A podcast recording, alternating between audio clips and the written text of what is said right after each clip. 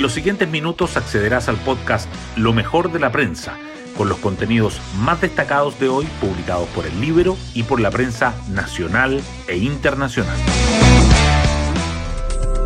Muy buenos días, hoy es viernes 6 de enero de 2023. Soy Matías Zamora y este es el podcast Lo mejor de la prensa producido por el libro.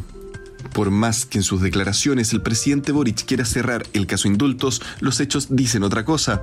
Ayer en un tono molesto ante la prensa, señaló que era un tema que quería dar por zanjado luego de negarse a contestar si al momento de indultar a condenados del estallido estaba al tanto del largo prontuario de uno de ellos, Luis Castillo, quien no solo tiene historial judicial, sino que también político. Así lo muestra una investigación de El Libero, donde queda clara su relación con el Partido Comunista y el Frente Amplio. De ahí que la polémica seguirá presente en la moneda. Lo que no tiene perdón es la puesta en escena y la falla fue de Boric. Indultar es cubrirse con el manto de la atribución presidencial, decidir y cerrar el capítulo a calicanto, dice en el libro el analista político Víctor Maldonado. Las portadas del día. La prensa aborda diferentes informaciones en sus titulares principales de hoy. El Mercurio destaca que el gobierno estaba en conocimiento de que presos indultados por el presidente Boric eran reincidentes. La tercera resalta que Ejecutivo lanza plan de ayuda fiscal por 2 mil millones de dólares, incluye bonos, subsidio hasta fin de año y extensión de IFE laboral. Y Diario Financiero subraya que Servicio de Impuestos Internos define nómina de vehículos lujosos que pagarán sobre tasa desde abril. Algunos temas que coinciden en varias primeras páginas son la elección del nuevo fiscal nacional. Ángel Valencia contaría con los votos en el Senado, pero desorden oficialista podría amenazar su opción, dice el Mercurio. Las vallas en el Senado para la ratificación de Valencia, agrega la tercera.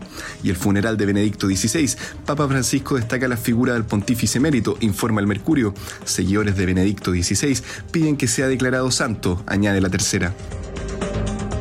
El Mercurio también destaca a Alfredo Moreno en antesala de cónclave de líderes sociales en la Araucanía. Urge lograr la paz porque la violencia se ha extendido.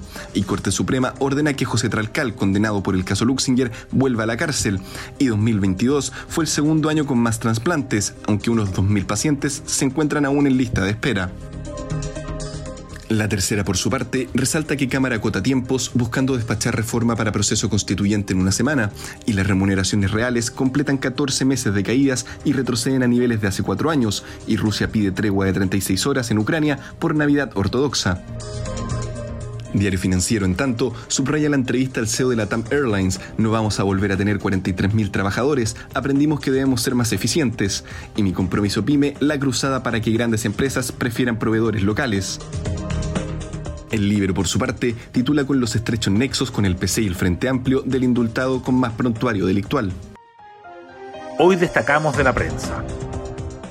Venta de autos nuevos cierran 2022 con cifra récord. La Asociación Nacional Automotriz de Chile informó que el año pasado se comercializaron 426.777 unidades, superando el máximo histórico de 2018. Sin embargo, las ventas suman cinco meses seguidos a la baja y se proyecta que en 2023 caigan 16%.